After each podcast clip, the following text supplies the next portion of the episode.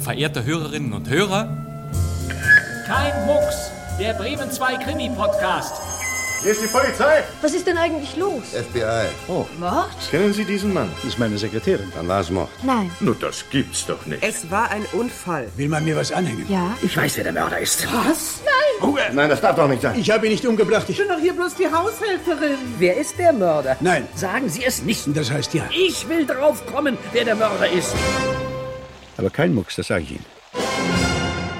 Meine sehr verehrten Damen und Herren, mein Name ist Bastian Pastewka. Ich begrüße Sie ganz herzlich zu Kein Mucks, dem Krimi-Podcast. Jeden Donnerstag feiern wir historische Radio Bremen Schockerschätzchen, zum Beispiel in der ARD-Audiothek, auf bremen2.de und überall sonst. Und auch heute retten wir wieder einen feinen Hörspielklassiker aus dem Schallarchiv vor dem Vergessen. Na bitte, doch wieder so ein Fall. Es ist wieder einmal Zeit für einen Krimi mit einem der am häufigsten eingesetzten Radio Bremen Radiokommissare aus alter Zeit, Helmut Lange. Der Mörder hat eine falsche Spur gelegt. Kann Inspektor Williams ein undurchschaubares Verbrechen aufklären? Helmut Lange spielt diesen Inspektor in unserem Hörspiel Veteranen von 1976. Lange ist uns in Kein Mucks schon oft begegnet, zuletzt als Kommissar in dem Nordseekrimi Inselfrieden. Diesmal spielt unsere Geschichte in London. Ein scheinbar eindeutiger Fall. Doch was ist mit dem Motiv? Sicher, die Beweise sind klar. Inspektor Williams arbeitet offenbar Ausschließlich mit Indizien. Ja, mit handfesten Indizien. Doch kann sich der Inspektor auf seine Nase verlassen? Der Schauspieler Helmut Lange war schon früh im jungen bundesrepublikanischen Fernsehen präsent, etwa in Serien wie Stahlnetz oder Die fünfte Kolonne oder hier. Ich habe einen Auftrag für Sie, John Kling. Davon weiß ich ja gar nichts. Na, mein Alterchen, das kannst du auch nicht. Weil, ähm, das Geschäft habe ich nämlich angekocht. Helmut Lange war John Kling in der Agentenserie John Klings Abenteuer an der Seite von Uwe Friedrichsen, den haben wir ja auch gerade gehört. Lange spielte Lederstrumpf und im Kino sah man ihn im Edgar Wallace-Film Der Fälscher von London. Und 1962 feierte er seinen größten Fernseherfolg, denn er war Teil des Ensembles des Francis Durbridge Straßenfegers Das Halstuch. Faye, sie ist einfach nicht gekommen gestern Abend, obwohl sie es steif und fest versprochen hatte. Habt ihr euch wieder gezankt? Aber ich meine, das geht doch wirklich zu weit, einfach nicht zu erscheinen. Und ich saß da mit dem Abendessen und allem. Diese ARD-Serie bestand aus sechs herrlich schwarz-weißen Knisterfolgen und wurde eine Sensation. Das Halstuch mit Helmut Lange. Und übrigens, Horst Tappert war hier auch eben im Ausschnitt dabei. Lassen Sie die Sache nach Fingerabdrücken untersuchen. Doch nun zu unserem Krimi Veteranen von Matthias Riel. Helmut Lange spielt die Hauptrolle, aber auch Ferdinand Dux, Evelyn Hamann und Klaus-Dieter Klausnitzer sind dabei. Ein Krimi von 1976 in der Regie von Günter Siebert.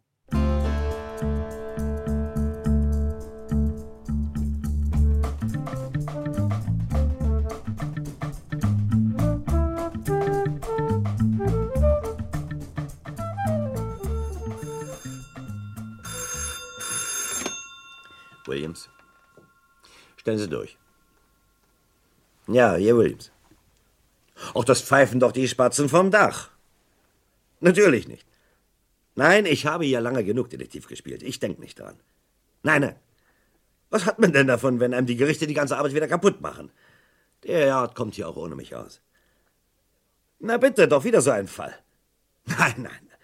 Wenn wir noch die Todesstrafe hätten, dann wäre das nicht passiert. Sie kennen ja meine Einstellung. Nein, auf gar keinen Fall. Nein. Gut, bis morgen auf wieder. Ja, rein. Was ist, Mr. Dyke? Verzeihung, Sir. Ein Mr. Diamond fragt, ob er Sie ein paar Minuten sprechen kann. Er kommt aus New York. Diamond. Was denn für ein Diamond? Von einem amerikanischen Magazin. Sie bereiten einen Bericht über Scotland Yard vor. Er hätte gern ein paar Informationen. Ein Bericht über den Yard. Ja, Sir. Und da will er ausgerechnet zu mir. Ja, Sir. Na gut, dann schicken Sie mal rein. Gut. Mr. Williams lässt bitten. Danke. Guten Tag, ich bin Inspektor Williams. Diamond, Was kann ich für Sie tun? sehr freundlich, dass Sie mich empfangen, so ohne Voranmeldung. Ach, ich habe hier nichts mehr zu tun. Bitte nehmen Sie doch was. Danke. Tja, das ist. Ähm, wir sind bei einer größeren Arbeit über Scotland Yard. Ja, mein Detective Sergeant sagte es mir schon. Erlauben Sie, Sir, dass ich ein paar persönliche Fragen stelle. Ich habe nichts zu verbergen. Sie sind, wie wir recherchiert haben, seit zwölf Jahren Inspektor im Yard. Ja. Ihre Polizeilaufbahn begann als Constable im Londoner East End. Sie gelten als ein sehr erfolgreicher Detektiv. Danke. Und?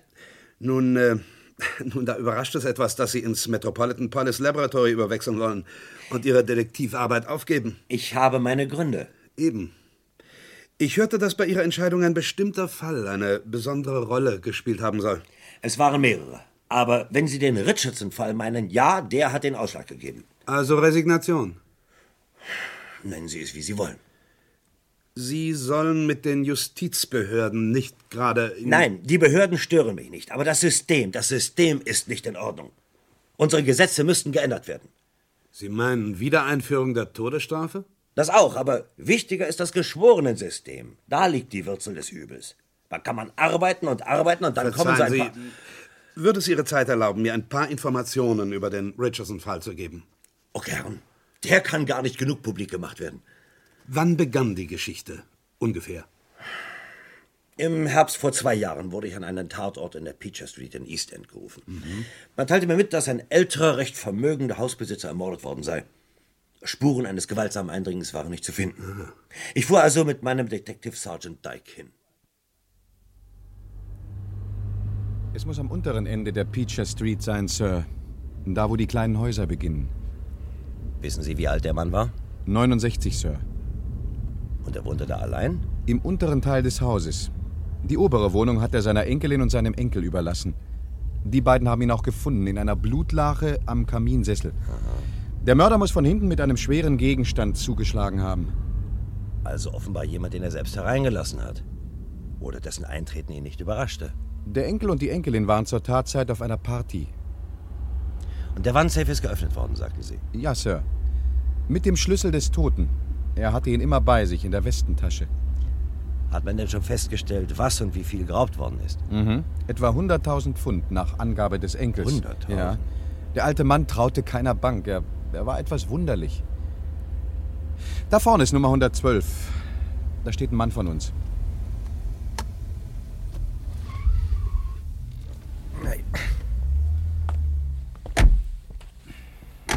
Guten Tag, Sir. Guten Tag, Sergeant. Die Angehörigen halten sich oben zur Verfügung. Danke. Wenn ich vorausgehen darf. Bitte, ja.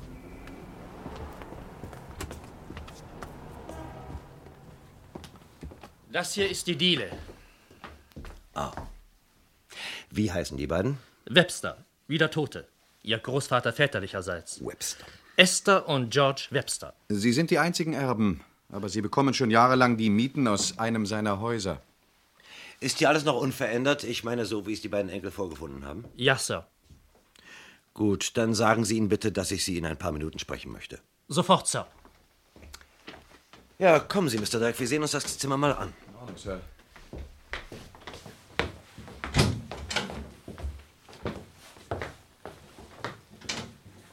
Eine halbvolle Flasche Whisky, eine leere Bierflasche, zwei Gläser. Lassen Sie die Sachen auf Fingerabdrücke untersuchen. Ordnung, Sir. Na, wie kommt denn das Ding hierher? Was? Hier, ein Lockenwickler, Sir, hier auf dem Sofa, zwischen den Kissen. Vielleicht Damenbesuch. Und zwei, drei, vier Zigarettenstummel auf dem Sofa. Hier, hier und auf dem Teppich. Im Aschenbecher sind noch mehr. Ja, und noch eine Zigarette. Auf der anderen Seite vom Sofa. Sammeln Sie alle ein, Mr. Dyke. Und schicken Sie sie zu Lynch ins Laboratorium. Er soll doch mal sehen, ob er in den Speichelresten die Blutgruppe erkennen kann. Und jetzt möchte ich die Enkel sprechen. Ja, Sir. Miss und Mr. Webster, bitte. Ach, Mr. Dyke, äh, wer führt dich eigentlich den Haushalt? Oder lebten die drei zusammen? Nein. Die Enkelin hat ihren Großvater versorgt. Auf seine Rechnung. Ah, danke. Guten Tag. Mein Name ist Williams, Inspektor Williams. Ich habe ein paar Fragen an Sie. Ja, guten Tag. Bitte. Wann sind Sie gestern Abend oder heute Nacht nach Hause gekommen? So gegen halb eins. Und als wir noch Licht in seinem Arbeitszimmer sahen, war meine Schwester gleich beunruhigt. Unser Großvater ging niemals nach 12 Uhr ins Bett. Das war eiserne Regel. Und Sie waren nicht beunruhigt? Auch eiserne Regeln können mal durchbrochen werden. Und da fanden Sie ihn hier tot vor dem Kamin. Ja. Ähm, Wir wir haben sofort die Polizei benachrichtigt. Gut. Sagen Sie, Miss Webster, gehört Ihnen dieser Lockenwickler? Lockenwickler? Er lag auf dem Sofa. Zwischen den Kissen. Ich benutze keine Lockenwickler. Sie versorgten Ihren Großvater, nicht wahr, Ja, Miss Webster? ja, ja, sie hat alles für ihn gemacht. Wie oft habe ich ihr gesagt, dass sie kein Dienstmädchen ist. So hat er sie nämlich behandelt. Sie haben aber auch von ihm gelebt. Das schon. Er hätte sich trotzdem lieber eine Hausangestellte nehmen sollen. Aber er wollte keinen fremden Menschen im Hause haben. War Ihr Großvater ängstlich? Ja und nein. Er war verschroben, will ich mal sagen. Hatte Hm. er Freunde? Wer kann ihn denn gestern Abend besucht haben? M- Mr. Richardson kam fast jeden Abend. Mr. Richardson. Ein alter Kriegskamerad von ihm. So ziemlich der einzige Mensch, mit dem er verkehrt hat. Äh, wo wohnt er? Etwa zehn Minuten von hier. Sie sagen das so abfällig. Ach, ein heruntergekommener Kerl. Ich habe nie verstanden, dass mein Großvater mit ihm verkehrte. Aber sie waren alte Kriegskameraden. Also, Sie nehmen an, dass dieser, dieser Mr. Richardson gestern hier war. Ja. Naja. Keine Spuren eines gewaltsamen Einbruchs. Ihr Großvater muss also seinen Mörder selbst eingelassen haben. Vielleicht war es sogar dieser Mr. Richardson. Die beiden waren Freunde. Bei Geld hört manchmal die Freundschaft auf. Wie meinen Sie das? Ich traue Richardson alles zu. Aber er ist doch kein Mörder. Er trinkt gern. Er lebt in einer verwahrlosten Wohnung. Woher wissen Sie das? Ich war ein paar Mal bei ihm, um etwas von Großvater zu bestellen. Äh, So auch gestern, auf dem Weg zur Party. Mr. Richardson hat kein Telefon. Nein, ein Mörder ist er bestimmt nicht. Auch wenn er sich manchmal martialisch gibt. Martialische. Wie meinen Sie das? Er prahlt mit seinen Kriegstaten.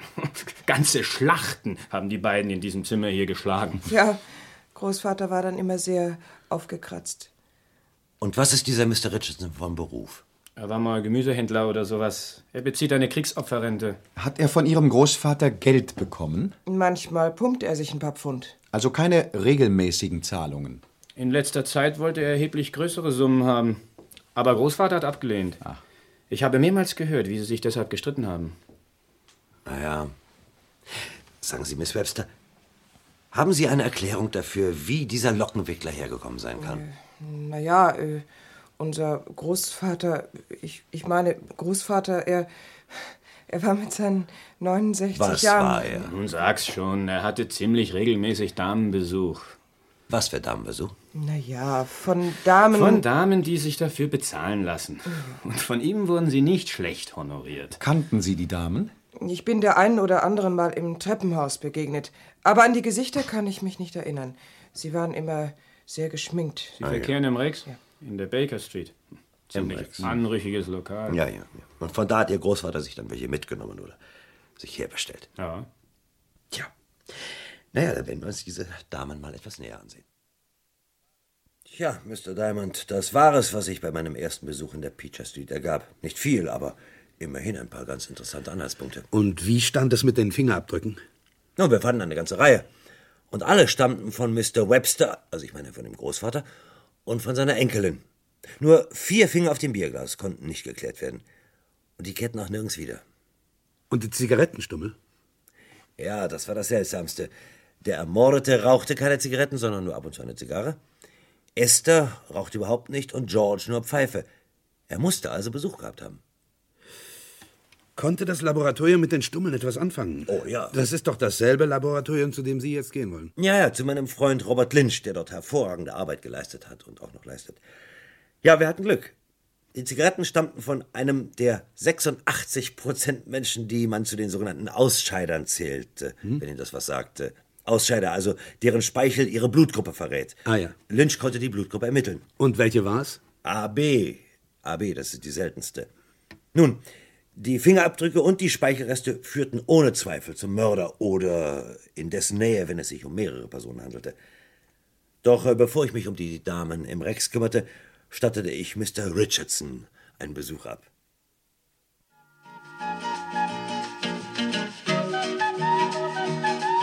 Können Sie das Radio nicht etwas leiser stellen? Ich möchte mich gerne mit Ihnen unterhalten. Ich habe Sie nicht um Ihren Besuch gebeten. Nein, nein, aber Sie werden doch ein Interesse daran haben, dass wir den Mörder Ihres Freundes finden. Den finden Sie nie. So? Sind Sie da so sicher? Die meisten Fälle könnt ihr ja doch nicht aufklären. Dazu gehört ein bisschen mehr als große Büros und dicke Autos. Aber der Bürger kann ja alles bezahlen. Wo waren Sie eigentlich an dem betreffenden Tag oder besser Abend? Ich? Ja, Was erlauben Sie sich? Wollen Sie einen alten Veteran verdächtigen? Sie waren wohl nicht Soldat, oder? Beruhigen Sie sich, ich war Soldat. Na, vielleicht bei der Heimwehr. Aber den Kirchen, Sangomer, Ypern.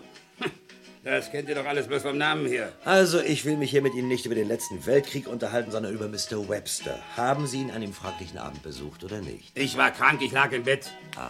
So, und jetzt langt es mir. Oder soll das vielleicht ein Verhör sein? Aber Zeugen dafür haben Sie nicht. Wenn ich krank bin, liege ich allein im Bett. Mr. Richardson, wissen Sie vielleicht zufällig, wie viel Geld Mr. Webster ungefähr in seinem Tresor hatte? Keine Ahnung. Aber Sie haben ihn doch kürzlich um eine größere Summe gebeten. Der Enkel hat da ein paar Andeutungen gemacht. So, hat er das. Wozu brauchten Sie denn das Geld? Das geht sie gar nichts an. Na schön. Ja, was haben Sie eigentlich so an den vielen Abenden zusammen gemacht, Sie und Mr. Webster? Wir haben uns unterhalten und Schach gespielt. Also, Sie spielen Schach. Na, darf man das nicht? Ich möchte mich jetzt hinlegen. Noch eine Frage. Seit wann besuchten Sie eigentlich Mr. Webster regelmäßig oder so gut wie regelmäßig? Seit acht Jahren. Ach, und vorher? Vorher haben Sie doch auch schon hier gewohnt. Meine Frau mochte ihn nicht. Ihre Frau?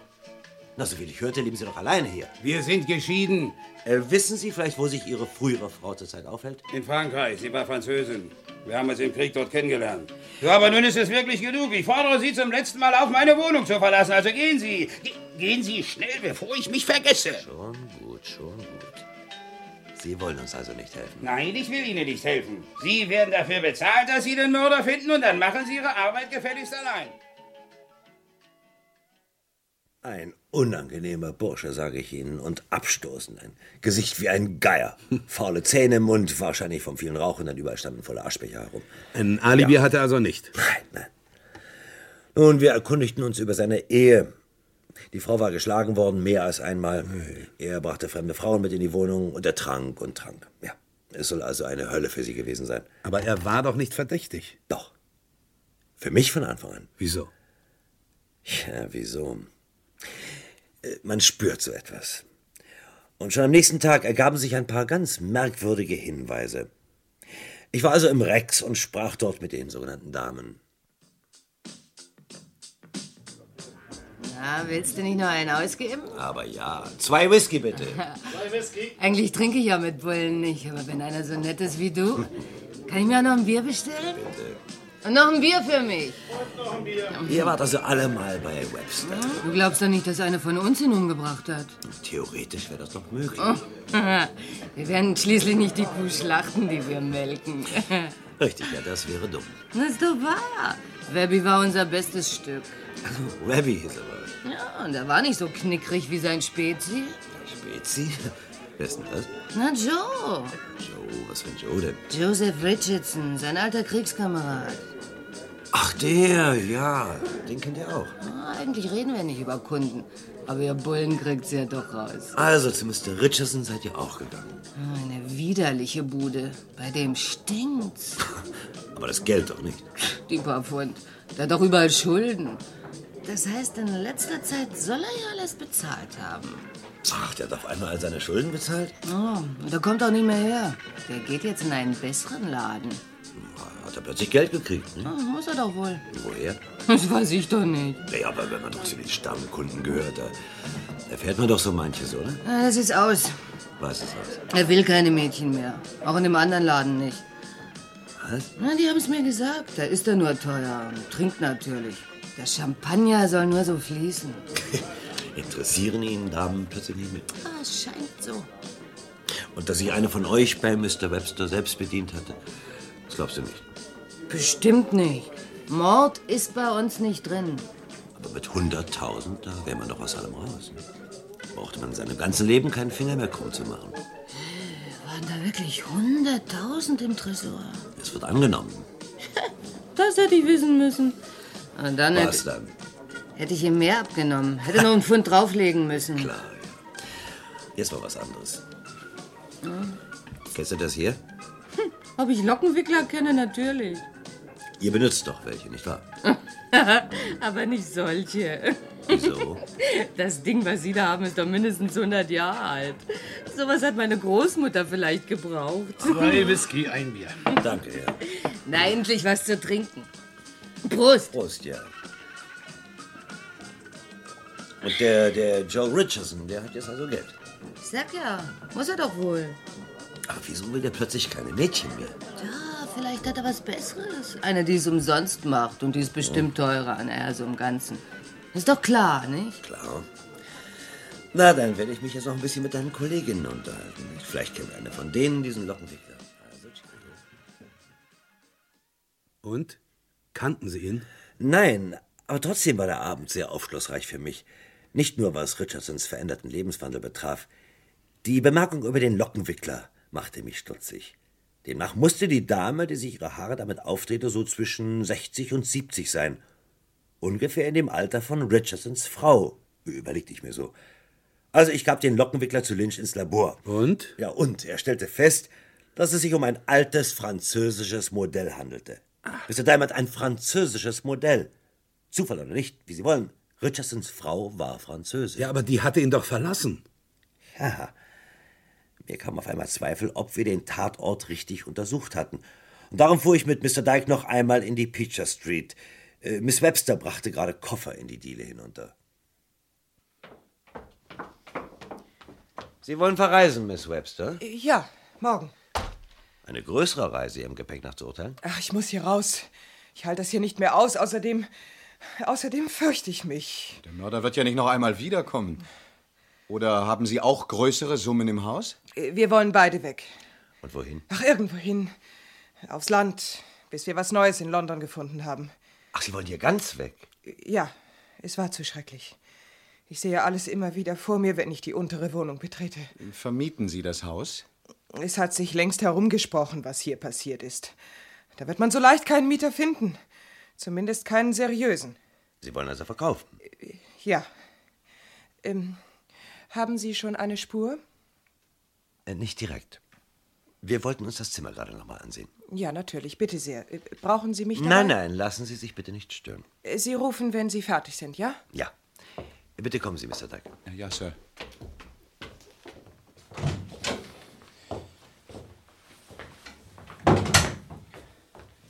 Das Mordwerkzeug muss ein kantiger, schwerer Gegenstand gewesen sein. Ich glaube nicht, dass wir das hier noch finden. Ich suche was ganz anderes. Äh, Darf man fragen, was? Ja, Sie dürfen. Ich suche Brandspuren. Was? Brandspuren? Brandspuren. Die Zigarettenstummel, die wir gefunden haben, die könnten natürlich aus dem Aschbecher gefallen sein, aber es war nirgends Asche zu sehen. Ja, und außerdem fallen Sie da nicht in alle Himmelsrichtungen. Ja, dass jemand seine Zigaretten auf dem Sofa ausgedrückt hat, ist ziemlich unwahrscheinlich, denn dann müssten hier Brandflecke zu sehen sein. Ich sehe aber keine. Ja, ja, auf dem Teppich auch nicht. Also hat man doch die Stummel absichtlich verstreut. Aber warum soll eine dieser Damen hier ihre Stummeln... Das war keine Dame. Ah, Es war keine Dame?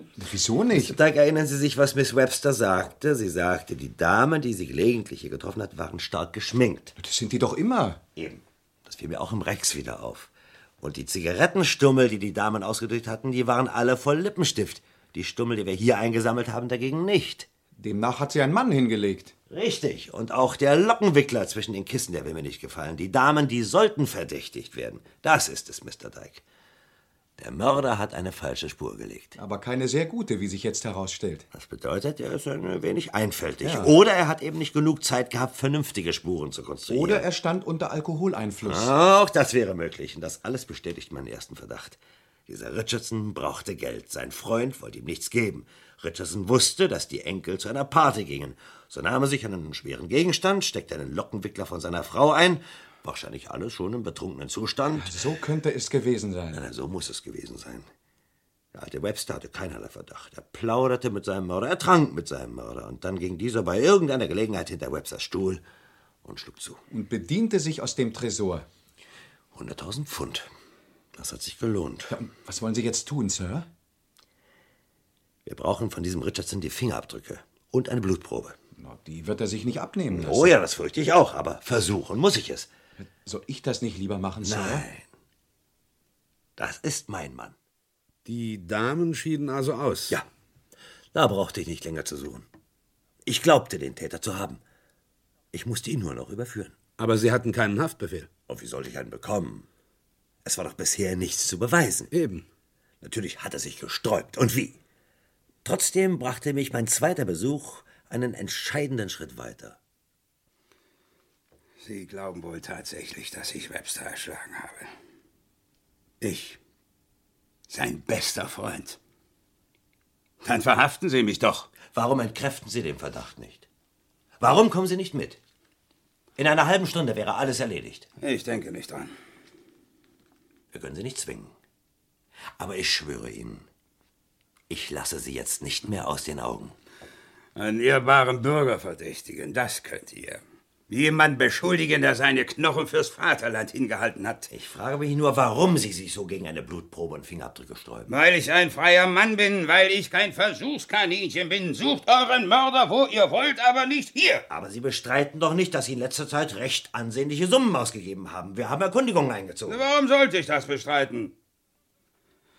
Nun werden Sie auch erfahren haben, dass ich gern und oft wette. Ja, nur früher hatten Sie kein Glück dabei und plötzlich, nach dem Tod Ihres Freundes da, setzt der goldene Regen ein. Es ist unglaublich, dass man sich das anhören muss.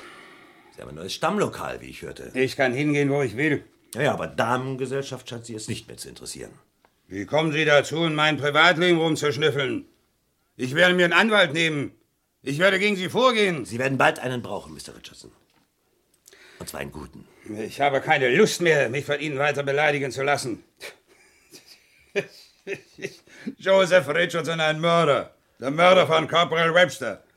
Alter Junge, wenn du das hören könntest. Und da wäre noch etwas. Wenn Sie sich schon weigern, Ihre Unschuld feststellen zu lassen, dann... Äh, Nur ein paar Fingerabdrücke und ein paar Tropfen Blut. Ja.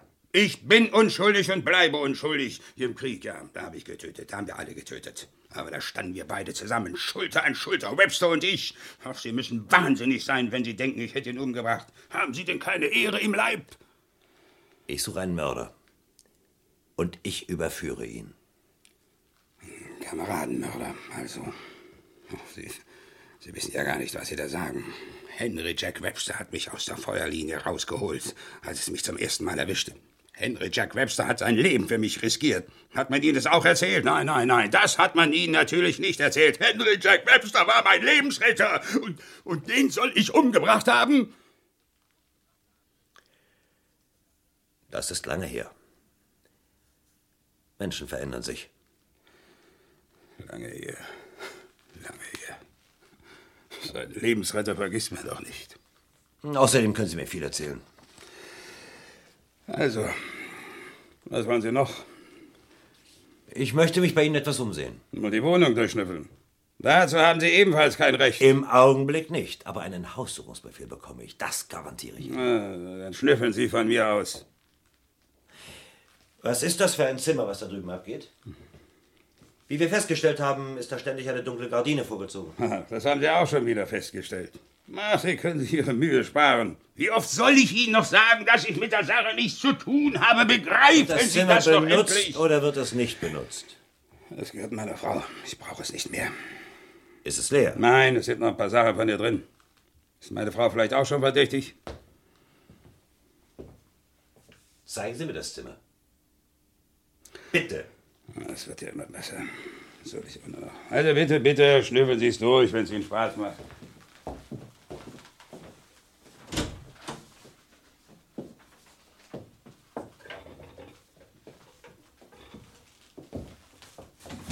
Hier der Koffer, wem gehört der? Sag Ihnen ja, dass das die Sachen meiner Frau sind. Der Koffer, der Schrank, die alte Nähmaschine. Warum hat sie das alles einfach so stehen lassen? Würden Sie solche Plunder mitschleppen? Oh, die Nähmaschine? Scheint mir aber noch benutzt zu werden. Da näht sich Esther manchmal eine Naht drauf. Was ist in dieser Kommode? Sehen Sie doch nach. Warum haben Sie denn das Zimmer nie ausgeräumt? Das könnte man doch vermieten. Ich bin auf Mieteinnahmen nicht angewiesen. Aber Sie haben doch erhebliche Schulden. Oh nein. Pardon, Sie hatten erhebliche Schulden. Deswegen nehme ich mir noch lange keine fremden Menschen in die Wohnung. Oh ja, es braucht ja nicht unbedingt ein Fremder zu sein. Von den Damen, die hier öfter gewesen sind, sucht bestimmt eine hin und wieder ein Zimmer. Sie haben wohl zu Hause keine Nachbarn. Ach so, ja. Müssen ja um ihren guten Ruf bedacht sein. Es ist immer ein Unterschied, ob man gelegentlich Besuch hat oder ob so eine hier wohnt. Obwohl sie besser sind als viele andere. Aber das können Sie ja wohl kaum beurteilen. Ach, was ist denn das hier? Das sehen Sie doch selbst, ein Lockenwickler. Das hat sie ja liegen lassen. Das sind Lockenwickler von Ihrer Frau. Hm. Von wem sollten sie wohl sonst sein? Ich brauche ja wohl keine. Vielleicht hatten Sie doch Verwendung dafür. Ich? Oh, Sie haben doch wohl. Kann ich die mitnehmen? Von mir aus. Weiß zwar nicht, was Sie damit wollen, aber bitte. Mr. Richardson, wir haben genau so einen Lockenwickler bei Mr. Webster gefunden. Auf seinem Sofa. Na und? Es gibt ja mehr Frauen, die Lockenwickler benutzen. Das ist richtig. Äh, Sie haben den Lockenwickler nicht zufällig dahingelegt. Also hören Sie endlich mit dem Blödsinn auf. Was soll ich gemacht haben? Das war nur eine Frage. Wollen Sie uns nicht doch Ihre Fingerabdrücke geben? Nehmen Sie Ihren Lockenwickler und machen Sie, dass Sie rauskommen. Und lassen Sie sich hier nie mehr blicken. Das kann ich Ihnen nicht versprechen, Mr. Richardson. Das kann ich Ihnen wirklich nicht versprechen. Die gleichen Lockenwickler? Auf ein Haar. Das Labor bestätigte es sofort. Richardson log, dass sich die Balken bogen. Aber er hätte die anderen Lockenwickler doch beseitigen können. Mr. Diamond, er war eben hundertprozentig davon überzeugt, dass man ihm nie etwas nachweisen könnte. Bestimmt glaubt er, dass es solche Lockenwickler massenhaft gäbe. Es ist ja auch wirklich kaum glaubhaft, dass jemand nach so langer Freundschaft seinen alten Kriegskameraden erschlägt. Sehen Sie, und wir taten so, als ob wir auch dieser Ansicht seien. Wochenlang habe ich nichts unternommen. Inzwischen tauchte Richardson auch wieder in seinem alten Stammlokal auf. Aber Damen nahm er eben nicht mehr mit. Und gab er das Geld weiterhin mit vollen Händen aus? Nein, äh, nicht mehr so viel. Er war überhaupt irgendwie verändert. Nicht mehr so der großmäulige Kriegsheld, nicht mehr der Lebemann. Ja. Äh, wir hatten übrigens das Gerücht verbreitet, dass die Polizei endlich eine heiße Spur im Fall Webster habe und dass Richardson nicht mehr verdächtigt würde. Er konnte sich also sicher fühlen. Völlig. Und er war uns gegenüber sogar umgänglicher, ja, so, als ob er fast vergessen hätte, was wir von ihm hielten. Mr. Dyke und ich besuchten eines Abends das Rex.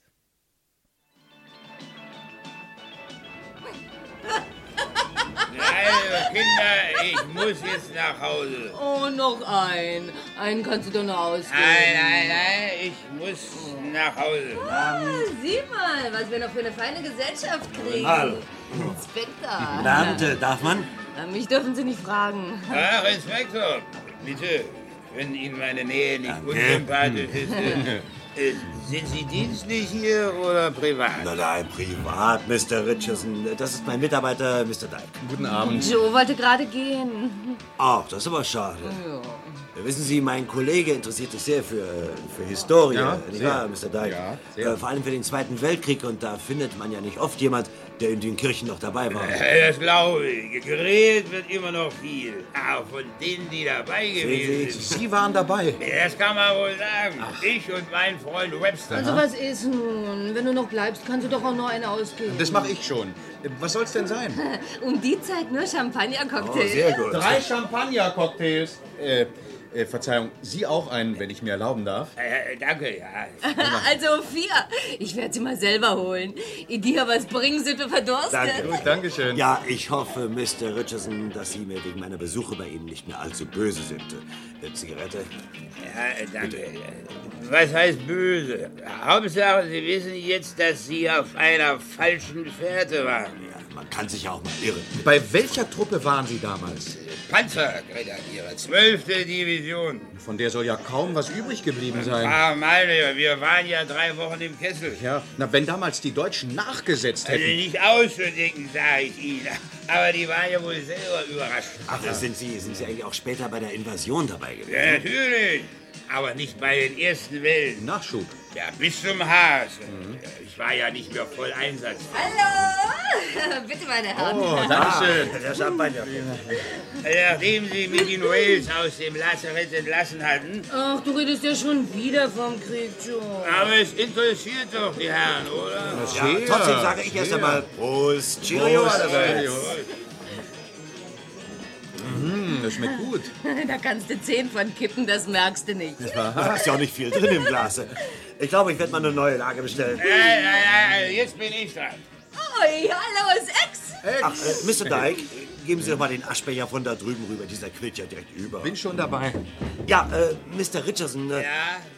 Sie sind also der Meinung, wenn man in die Kirche... Und was wollten Sie im Rex herausbekommen? Aber Mr. Diamond, das ist doch wohl leicht zu erraten. Ich wollte Richardsons Fingerabdrücke. Na klar. Und ein paar Zigarettenstummel von ihm. Und er hat überhaupt nichts gemerkt. Ja, er fühlte sich ja auch sicher. Und dabei saß er fest in der Schlinge. Oder in der Falle. Als wie Sie wollen, Schlinge oder Falle. Ich hatte ihn. Tja, die ganze Nacht konnte ich kein Auge zutun. Und dann die Wartezeit, bis das Labor die Proben endlich ausgewertet hatte.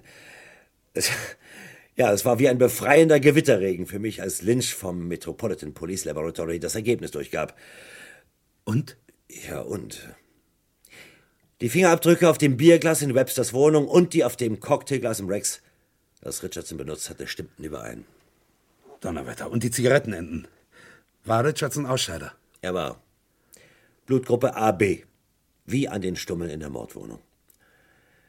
Ich hatte ihn. Und Sie konnten ihn verhaften? Ja. Am selben Tag bekam ich den Haftbefehl. Der Mörder fiel aus allen Wolken, als ich bei ihm erschien. Was sagen Sie da?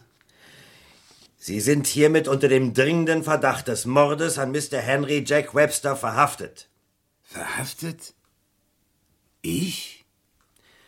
Es wäre besser für Sie, wenn Sie ein Geständnis ablegen. Und was soll ich gestehen? Ich denke, Sie sind dem Mörder auf der Spur. Sie haben Webster umgebracht und kein anderer. Das müssen Sie erst mal beweisen. Das werden wir Ihnen beweisen. Wie wollt ihr das denn? Wart ihr dabei? Habt ihr mich gesehen an diesem Abend in seiner Wohnung? Und wer hat mich gesehen? Waren Sie da oder nicht? Wie oft soll ich noch sagen, dass ich krank war? Ich habe im Bett gelegen. Und wie ist der Lockenwickler an den Tatort gekommen? Von selbst? Lockenwickler. Ein Lockenwickler als Beweis. Das ist nur der geringste. Wir haben noch bessere. Ich möchte einen Anwalt haben. Ich bin nicht euer Freiwild. Ihr seid die Mörder, nicht ich. Ihr bringt einen unbescholtenen Mann um sein letztes bisschen Leben. Das wollt ihr doch, oder? Ihr gebt ihr doch keine Ruhe. Nur damit ihr endlich einen Täter habt. Darüber werden die Geschworenen entscheiden. Vor denen habe ich keine Angst. Ich bin unschuldig. Ich habe niemanden umgebracht. Und meinen Freund. Schon gar nicht. Nun machen Sie keine Geschichten. Ziehen Sie sich was über und kommen Sie mit. Und warum habt ihr so lange gewartet? Warum habt ihr mich nicht gleich hinter Schloss und Riegel gebracht? Darüber reden wir später. Ich sage nichts mehr. Kein Wort. Von jetzt an sage ich kein Wort mehr. Hören Sie, Richardson, es ist besser für Sie, wenn Sie gleich ein Geständnis ablegen. Ich wiederhole es. Sie können das wiederholen, bis Sie schwarz werden. Ich habe nichts zu gestehen. Na schön. Ihre Lage ist hoffnungslos. Merken Sie denn das nicht? Der Haftbefehl müsste Ihnen doch Beweis genug sein. Sie werden das eines Tages noch bereuen. Ich bin unschuldig, so war ich. Sparen Sie sich das fürs Gericht. Bluthunde seid ihr. Nichts weiter als Bluthunde, die eine Spur nicht aufgeben wollen. Auch wenn sie in die Irre führt. Ziehen Sie sich was an, los. Sie werden das noch bereuen. Er war wieder so wie am Anfang. Halb triumphierend, halb verschlagen. Ein geifernder alter Mann, dem man auf die Schliche gekommen war. Ja, und was hat er zu den Fingerabdrücken und den Speichelresten an den Zigarettenstummeln gesagt? Nichts. Er war zu keinem Kommentar mehr zu bewegen. Kein Geständnis. Kein Wort der Verteidigung. Er sah ihn nicht einmal an, wenn man mit ihm sprach. Ich bin unschuldig, das war das Einzige, was der Stereotyp wiederholte. Immer wiederholte, hier im Yard und vor Gericht, monatelang. Tja, da musste der Prozess also ausschließlich mit Indizien geführt werden. Ja, mit handfesten Indizien. Aber ich sagte Ihnen ja, das ganze System ist falsch. Mr. Diamond, was nützen die modernsten Methoden, die besten Laboratorien, die fachkundigsten Seriologen? Was nützt das alles, wenn ein paar Pensionäre, ein paar Beamte oder Verkäufer letztlich darüber entscheiden, ob jemand eine Tat begangen hat oder nicht? Waren Sie bei der Verhandlung? Na, selbstverständlich. Da saß er auf der Anklagebank wie ein Häufchen Unglück. Wie jemand, dem man bitter Unrecht tut. Ein paar Mal sah er zu mir hin und ich hatte den Eindruck, als ob er lächelte, ja. Als ob er sich über mich lustig machte. Und ich spürte, wie sich die Stimmung bei den Geschworenen mehr und mehr zu seinen Gunsten entwickelte. Trotz der Indizien? Aber das ist es doch. Unsere ganze Arbeit hier ist sinnlos, solange ein, ein paar wild zusammengewürfelte Laien Recht und Unrecht in den Händen halten. Leute, die keinen Schimmer von der kriminalistischen Arbeit haben. Sie hörten nur die Verteidigung. Und zugegeben, es war ein überaus geschickter Verteidiger, den sich der Angeklagte genommen hatte. Auf die Fingerabdrücke, meine sehr verehrten Geschworenen, brauche ich wohl kaum näher einzugehen. Vielleicht kommt es in einem Haus vor, dass ein Glas versehentlich nur kurz innen gespült wird, bevor man es wieder in den Schrank stellt. Es spricht also nichts dafür, dass dieses Bierglas am Abend des Mordes von dem Angeklagten benutzt worden ist. Die Fingerabdrücke besagen also nichts. Absolut nichts. Ebenso wenig wie der Lockenwickler, von dem es mindestens noch Hunderttausende gibt. Bleiben demnach die Zigarettenstummel. Nun bitte, meine sehr verehrten Geschworenen, hier habe ich einen Zigarettenstummel. Sehen Sie sich dieses winzige Ding an. Natürlich, unsere Wissenschaft heute ist imponierend, ist fantastisch. Aber ist sie nicht mitunter auch etwas gerne groß? Und sehen Sie sich den Angeklagten an. Ein alter, verbrauchter Mann im letzten Viertel seines Lebens. Ein Veteran, dem das Vaterland zu danken hat. Nun gut, er hat sich hin und wieder ein paar Freuden in seinem einsamen Leben verschafft, aber wer will ihm das verübeln? Wer will deswegen über ihn zu Gericht sitzen? Und dieser Mann hatte nur einen einzigen Freund. Einen Freund, mit dem er die schwersten Wochen und Monate und Jahre seines Lebens geteilt hatte. Und ihn soll er hinterlistig erschlagen haben. Er, der so gern plauderte, so gern Schach spielte. Er, der bei ihm seine einzige Zuflucht hatte. Nein, meine sehr verehrten Geschworenen, so etwas will und kann ich nicht glauben. Was hier vorliegt, das sind nur vage Verdächtigungen. Weil die Polizei nichts Genaues ermitteln konnte, will sie uns unbedingt diesen Täter liefern, will sie ihn Ihnen ans Messer liefern, um einen Mordfall abzuschließen. Und so ein Stückchen Papier, gefüllt mit Tabakresten, soll über das Leben eines Menschen entscheiden? Ja, über das Leben. Denn obwohl wir keine Todesstrafe mehr haben, so käme doch eine Verurteilung des Angeklagten einer Todesstrafe gleich. Vielleicht noch ein paar Monate, vielleicht noch ein paar Jahre würde dieser geschwächte Organismus den Kerker ertragen. Und Sie, verehrte Geschworenen, hätten einen Unschuldigen auf dem Gewissen. Einen unbescholtenen, ehrbaren Bürger der zufällig in die Maschinerie von Polizei und Justiz geraten ist.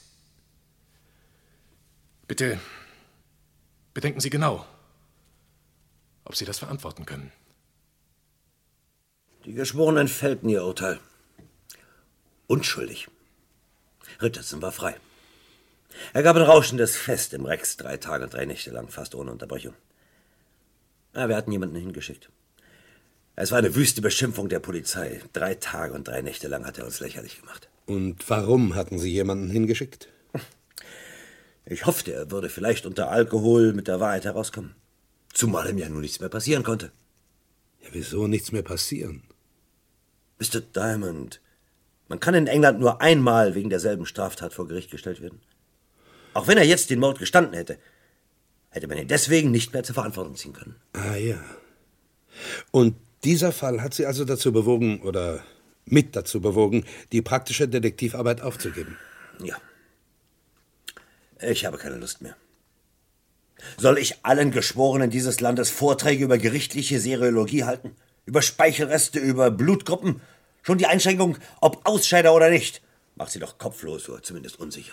Ganz offen gesagt, Sie sind verärgert, weil dem Jäger sozusagen die Beute durch die Lappen gegangen ist. Ich bin kein Kriminalist, aber ich kann mir schon denken. Mr. Diamond, Sie haben den Mörder. Sie haben alles getan, um ihn seiner gerechten Strafe zuzuführen. Und dann machen Ihnen ein paar völlig, ach, ich möchte sagen, unbedarfte Leute einen Strich durch die Rechnung. Leute, die nach Gefühlen entscheiden, wo die wissenschaftlichen Beweise offen auf dem Tisch liegen. Nein, nein. Ja, herein. Verzeihung, Sir, wenn ich Ja, bitte, störe. danke. Richardson. Joseph Richardson. Ja, was ist mit ihm? Er ist draußen, er möchte Sie sprechen, Sir. Was, Richardson möchte mich sprechen? Ja, er sagt, er, er möchte ein Geständnis ablegen. Wiederholen Sie das bitte nochmal, Mr. Diamond. Er sagt, er möchte ein Geständnis ablegen, Sir. Mr. Diamond, wie sagt er das Sprichwort, wenn man vom Teufel spricht? Darf ich hier bleiben, Sir? Oh ja, mit Vergnügen, Mr. Diamond. Bitte, bitte setzen Sie sich dorthin. Ja, gern. Äh, los rein mit ihm, Mr. Dyke. Und ja, kommen Sie bitte gleich mit zum Aufnehmen. Ja, Sir. Das kann doch nicht wahr sein. Vielleicht überdenken Sie jetzt Ihre Entscheidung, Herr Rammel. Es wäre doch schade, dass ein Kriminalist. Also der- mit allem hätte ich gerechnet, aber damit? Nein. Hatte man vielleicht doch ein Gewissen? Eh? Naja. Irgendwo steckt ja in jedem Menschen ein Rest. Bitte, gehen Sie rein. Mr. Richardson. Na, das ist ja eine Überraschung. Setzen Sie sich. Danke. Ich höre, Sie wollen ein Geständnis ablegen. Ja, Sir. Also? Bitte schreiben Sie mit, Mr. Dyke. Ja, Sir. Ich wollte es nicht tun. Ich weiß nicht, wie es geschehen konnte. Ich weiß nicht. Plötzlich. Also bitte, der Rainer. Sie haben an dem fraglichen Abend die Wohnung Ihres Freundes aufgesucht. Sie waren also da. Ah, Ja. Miss Webster kam und sagte, ich sollte unbedingt kommen. Henry wollte mir was Wichtiges mitteilen. Sie waren also überhaupt nicht krank. Hm? Doch, doch, ich lag im Bett, ich war krank. Aber deswegen bin ich nicht gekommen. Deswegen bin ich nicht hergekommen. Wieso, Also, weswegen sind Sie nicht gekommen? Ich denke, Sie wollen gestehen, dass Sie Mr. Webster umgebracht haben. Also, nun schildern Sie mal den Tathergang. Ich habe ihn nicht umgebracht. Ich, ich habe ihn doch nicht umgebracht. Also, Mann, nun fangen Sie doch bitte nicht wieder von vorne an. Sie, Sie wissen doch genau, dass Sie deswegen nicht mehr bestraft werden können. Also. Ich, war es nicht. Ja, und was, was wollen Sie hier gestehen? Meine Frau. Was ist mit Ihrer Frau? Sie hat mich einen Mörder genannt. Sie hat mir nicht geglaubt. Ich wollte sie berühren.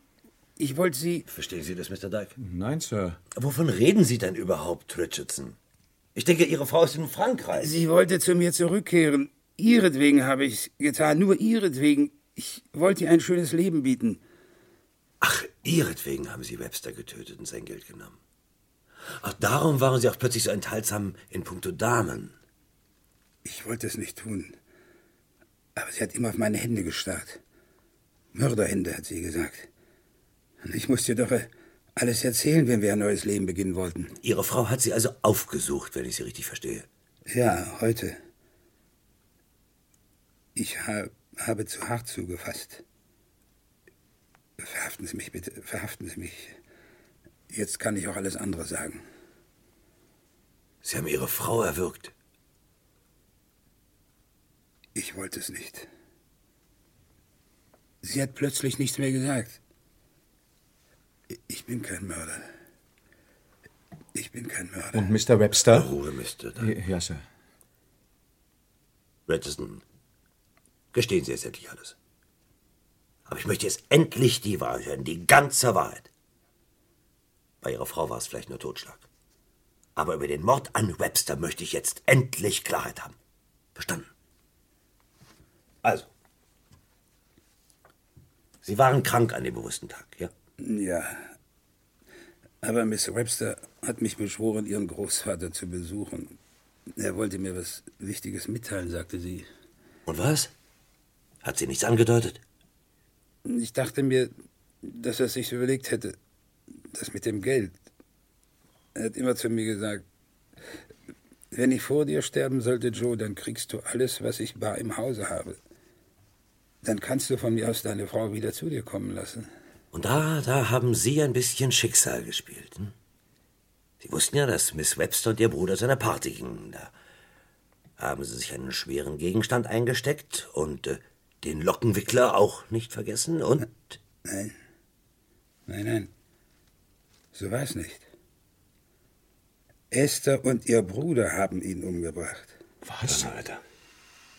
Was haben Sie da? Ach, Miss Webster und ihr Bruder haben ihren eigenen Großvater erschlagen? Ja. Anders kann's nicht gewesen sein. Als ich hinkam, war die Tür nur angelehnt. Die Haustür und die Wohnungstür. Ach, das ist nun wirklich das Unglaublichste, was ich je gehört habe. Und davon haben Sie nie ein Wort gesagt. Bei den Vernehmungen nicht, vor Gericht nicht. Sagen Sie mir, für wie dumm halten Sie uns eigentlich? Aber so war es. Als ich kam, lag er tot vorm Kamin. Und warum sollten wohl die Enkelkinder ihren Großvater ermordet haben? Sie hatten es doch sehr gut bei ihm. Sie waren doch bestens versorgt. Er hatte ihnen angedroht, dass sie keinen Pfennig von ihm erben würden. weil Sie immer so hässlich zu ihm waren. Das hat er Ihnen erzählt. Er hat es sogar in meinem Beisein gesagt. Ich vermache Joe alles, hat er gesagt. Ihr werdet euch wundern, wenn ich mal tot bin, hat er gesagt. Ich brauche nur ein Testament zu machen, hat er gesagt. Zu Ihren Gunsten? Ja, zu meinen Gunsten. Und davor hatten die beiden Angst. Darum haben sie ihn umgebracht. Sie kamen also in das offenstehende Haus und fanden den Toten in seinem Zimmer am Boden. Es war ein grauenhaftes Bild. Der arme Henry.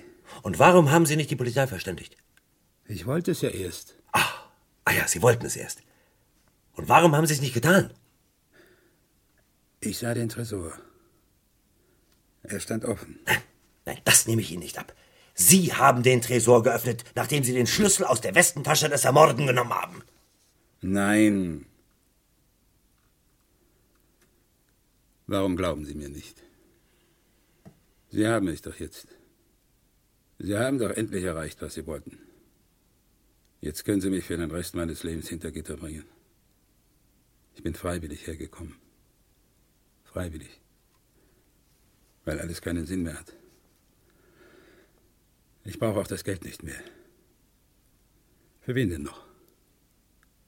Für wen? Richardson hat sich das haargenau so abgespielt, wie Sie jetzt erzählen. Warum sollte ich Sie denn noch belügen? Also gelogen haben Sie. Ja. Sonst hätte ich ja das Geld herausgeben müssen. Und ich wäre wegen Diebstahls verurteilt worden. Wie war das mit dem Tresor? Er stand offen. Aber er war nicht leer. Es lagen 20.000 Pfund. 20.000? Nicht 100.000? Nein. Aber ich wusste, dass ungefähr 100.000 da gewesen sein mussten. Henry hatte mehrmals diese Summe genannt. Und wo waren die restlichen 80.000 auf einmal? Nee, Die beiden haben sie genommen und mir den Rest gelassen, damit ich schweigen sollte. Die beiden? Damit Sie schweigen sollten. Ja.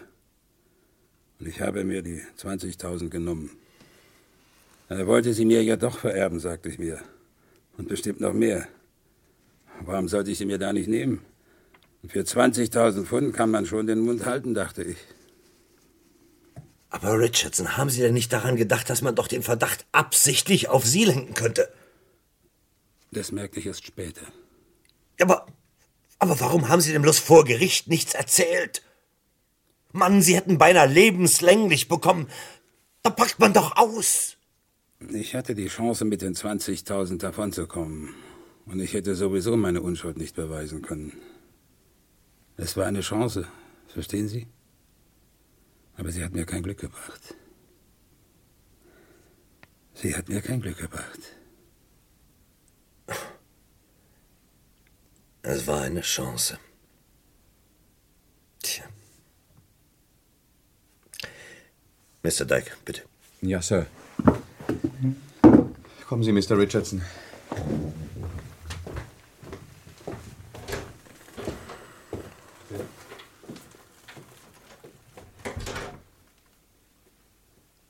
Tja, ich glaube, es ist wohl besser, wenn ich jetzt gehe. Was sagen Sie? Ah ja. Ja. Das ist wohl besser. Ihre Story haben Sie ja.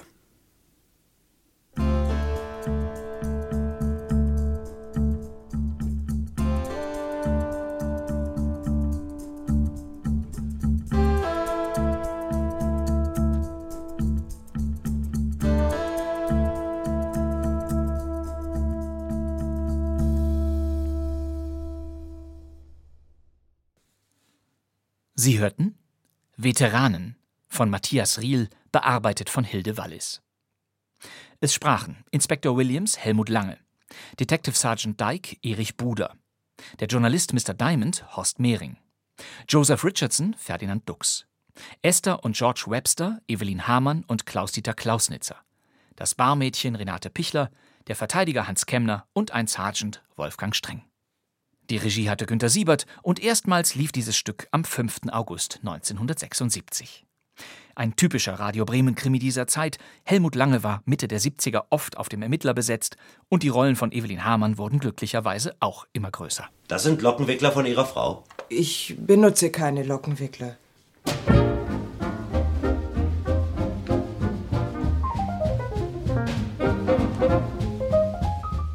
Das war kein Mucks, der Krimi-Podcast. Immer donnerstags gibt es neue Folgen, neue Oldies aus den Bremer Hörspiel-Schatztruhen. Alle stehen nach wie vor in der ARD-Audiothek, auf bremen2.de und überall sonst. Meine Damen und Herren, darf ich Sie dann einladen zum Hörspiel heute in einer Woche und Ihnen gleichzeitig danken für Ihre Teilnahme am heutigen Tage.